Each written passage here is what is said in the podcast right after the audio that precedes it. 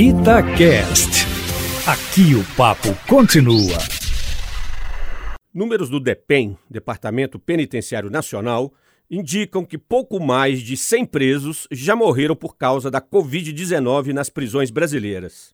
Foram detectados aproximadamente 20 mil casos da doença entre os quase 800 mil presidiários do país, sendo que pouco mais de 17 mil deles estão recuperados, segundo o próprio DEPEN.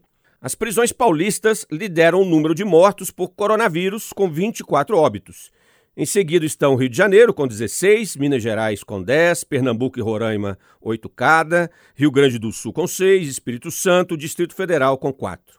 Esses números não merecem comemoração, obviamente, mas sinalizam que o impacto da pandemia nas prisões brasileiras tem sido menor do que o esperado, diante das péssimas condições de custódia dos detentos país afora. O risco de enfrentarmos uma elevada mortalidade era muito grande, o que não ocorreu até o momento, felizmente. Esse relativo controle da doença no sistema penitenciário brasileiro se deve às medidas tomadas pelo Ministério da Justiça e pelos governos estaduais ainda no mês de março, no sentido da restrição das visitas aos presos. Não há dúvida que foi e continua sendo medida drástica, que impacta em muito o cotidiano das prisões. Lembro que as visitas de familiares constituem mecanismo fundamental de garantia da governança da ordem no sistema penitenciário.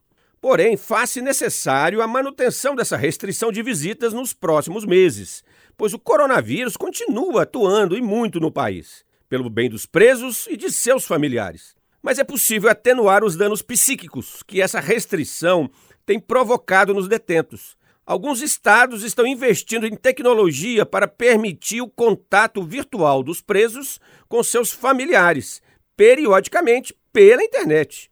No Maranhão, isso já vem acontecendo há dois meses e tem funcionado bem, diminuindo a tensão no interior das prisões. E Minas Gerais também está adotando o mesmo procedimento. Que isso se estenda país afora. Luiz Flávio Sapori para a Rádio Itatiaia.